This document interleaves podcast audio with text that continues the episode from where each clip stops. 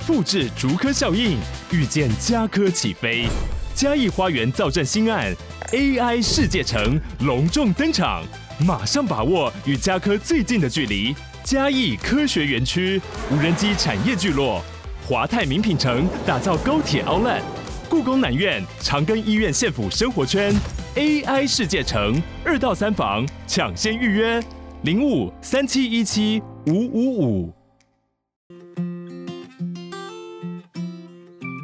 嗨，你正在收听他耍的健康管理，照顾你的身心灵。这一集呢，想要跟大家聊聊褪黑激素。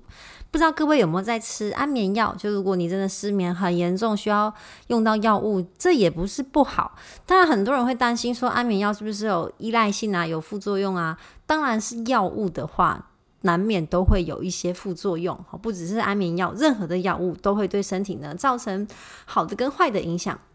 只是它的强烈程度不一样，那身体的肝肾其实都可以帮助我们去代谢药物的。但是为什么大家这么害怕安眠药呢？就是怕会有戒断症状啊，我要依靠它才能睡啊。可是我跟大家说，如果你完全不能睡也没那么夸张啦，应该说你严重失眠，然后已经影响到你生活的话，其实吃药反而是一种帮助。那你说，可是会有副作用啊，白天会嗜睡啊。可是如果你晚上就是睡不好，睡得很差，你白天一样也是嗜睡啊，昏昏沉沉的。所以先利用药物让自己呢能够好好的睡觉，然后再慢慢调整，其实这是很重要的，这算是一个完整的疗程。所以绝对不要太过排斥跟抗拒，那也不要自行停药或是调整药物，我都要跟医生做讨论。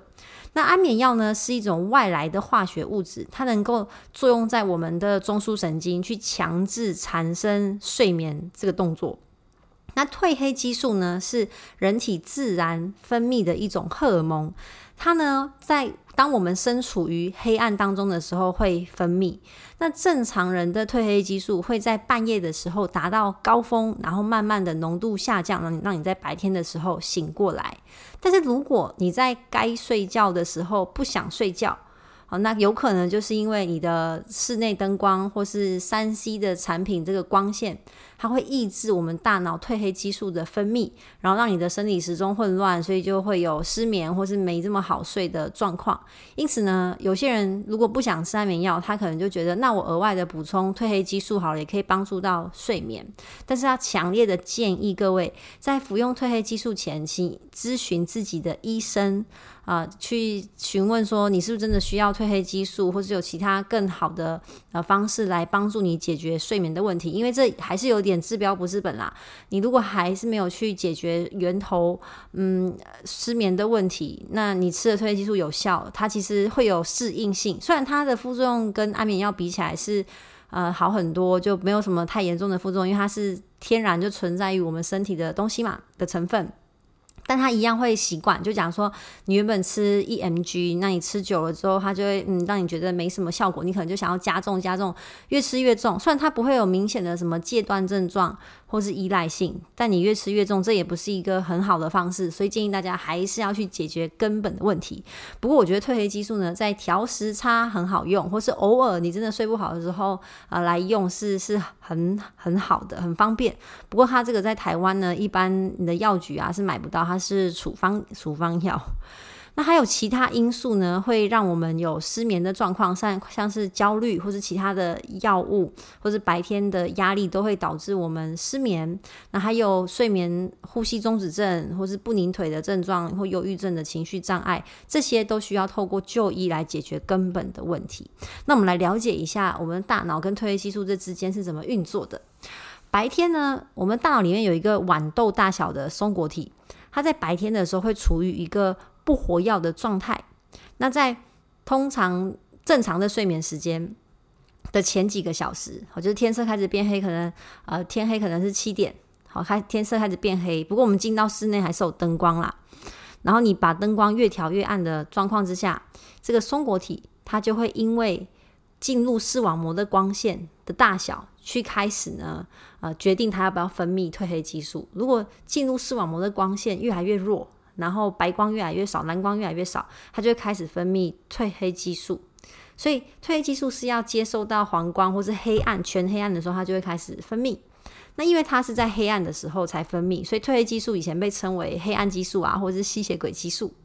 加州大学的伯克莱分校的一个神经学呃兼心理学的教授表示，而他有写一本书叫做《我们为何要睡觉》，他是本这本书的作者，里面有提到呢，随着褪黑激素的浓度上升，你的皮质醇的水平会下降，呼吸会放缓，也就是说，它对于你你的压力调试其实会有帮助的，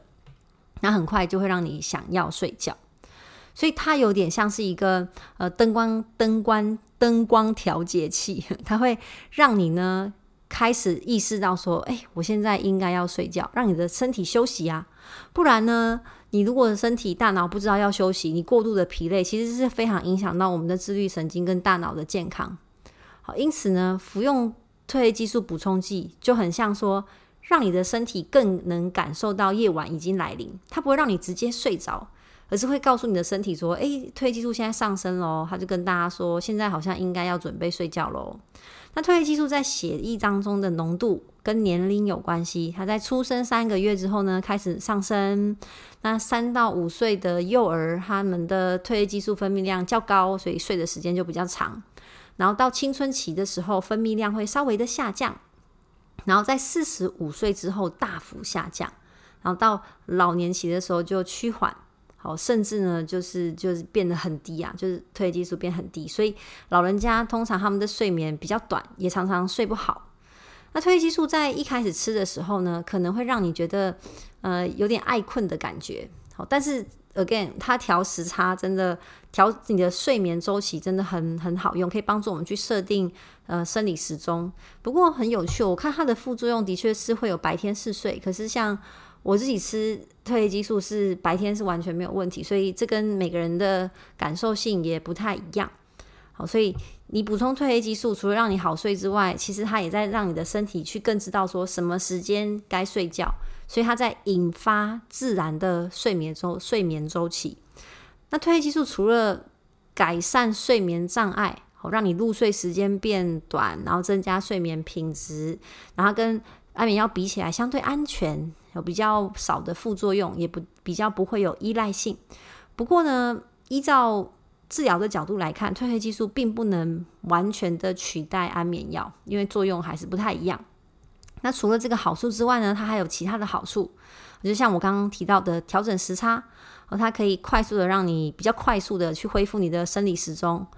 然后舒缓压力。好，因为在褪黑激素短缺的时候，的确会造成某些情绪上的忧郁或是情绪的失调。它对我们的免疫力也有帮助，因为褪黑激素可以啊、诱发我们体内的 T 淋巴细胞，增强我们的免疫力。它对于身体的延缓老化也有帮助，因为你的睡眠品质提升，你的身体器官组织就有更多的时间去做修复。那也有也有。研究显示呢，褪黑激素有综合我们体内致癌物质的效果，去阻断我们癌细胞的破坏力，然后改善我们的心血管啊，改善我们的神经系统，以及改善呢手术相关的一些焦虑或是术后的疼痛，也可以减少一些止痛药物的使用。那台大医院另外有个研究发现，好，在罹患异位性皮肤炎的儿童身上，如果服用褪黑激素之后，他们的发炎的状况会改善，也可以有效的去缩短他们入睡的时间，安全性很高，好，没有什么依赖性或是成瘾性。那根据台湾的法规，口服的褪黑激素是处方药物，必须要由医师开立才可以服用，而且我印象中是自费的。如果民众从其他国家将褪黑激素买回来，好，因为在有些国家褪黑激素是一般保健食品，在药局不用处方签就可以就可以买到，所以它算是蛮容易取得的。就你出国就有机会买到，但如果买回来真的要用，我强烈建议你在使用前呢，经过医师的评估，而且最好从最低剂量开始，因为在低剂量的使用状况下，褪黑激素是非常安全的。好，在这个低剂量指的就是零点五，然后不要吃，大大概要吃到三，我觉得比较安全。因为你在国外你可以买到十跟二十，哇，我觉得那个吃的真是马上秒睡吧。像我自己是吃三左右。那如果你吃刚开始吃的话，可以试试看零点五是真的有点少，你可以买一到三之间，好，不要一下就吃到五这样，然后也不要因为没效就轻易的加重剂量，好，先记得提醒自己，有一些睡前不该做的事情就先不要做，调整灯光啊，你的吃的东西啊，或是你的睡眠环境，这个其实会呃让你吃安眠药或是褪黑激素更有帮助。那美国有另外一项研究指出呢，你在睡眠前、睡觉前三十分钟，好服用零点五 mg 或是一 mg 的这个剂量，它就可以有效的帮助到你入睡。如果真的不行，可以再试试看增加。增加到三或五，不过目标是要让你找到你可以入睡的最低剂量。那褪黑激素的助眠效果呢？对于不同的年龄层是有差别的。有研究结果显示啊，褪黑激素在帮助入睡、保持睡眠的品质跟调时差有一些些效果。那它对于自身的褪黑激素分泌比较少的族群会比较明显，就像刚刚提到的长辈，四十五岁之后褪黑激素分泌会下滑嘛，所以四十五岁以上的族群可能补充褪黑激素在帮助睡眠这件事情比较有效果。哦，那在年长者身上，可能从两 mg 开始吃就可以有效。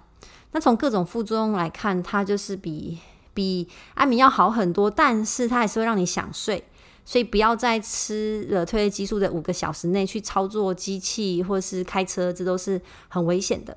那可能的一些副作用呢，包含头晕、好头痛、短期的忧郁，好白天可能有些人还是会嗜睡、胃部的不舒服啊，心情觉得烦躁不安，或是关节疼痛等等。那有三个族群不建议吃褪黑激素，一个是十八岁以下，像刚前面提到的儿童实验，那个是有专业人士的监控下所做的实验。好，那十八岁以下的族群不建议吃，是因为呃有一些研究的资料并不完整。好，对于未成年的儿童，我们还是采用一般的帮助入睡的方式。而且我觉得，我觉得一般是还没上大学的学生，应该作息都蛮稳定的，除非真的有严重入睡的问题，可以先询问医师的建议。然后第二呢，是失智症、阿兹海默症的患者不一定适用，请务必要咨询医师。那有肝肾功能缺损的族群也务必先咨询医师，然后有服用退有有服后有服用避孕药的女性要注意，因为避孕药会使得你的体内的褪黑激素就上升，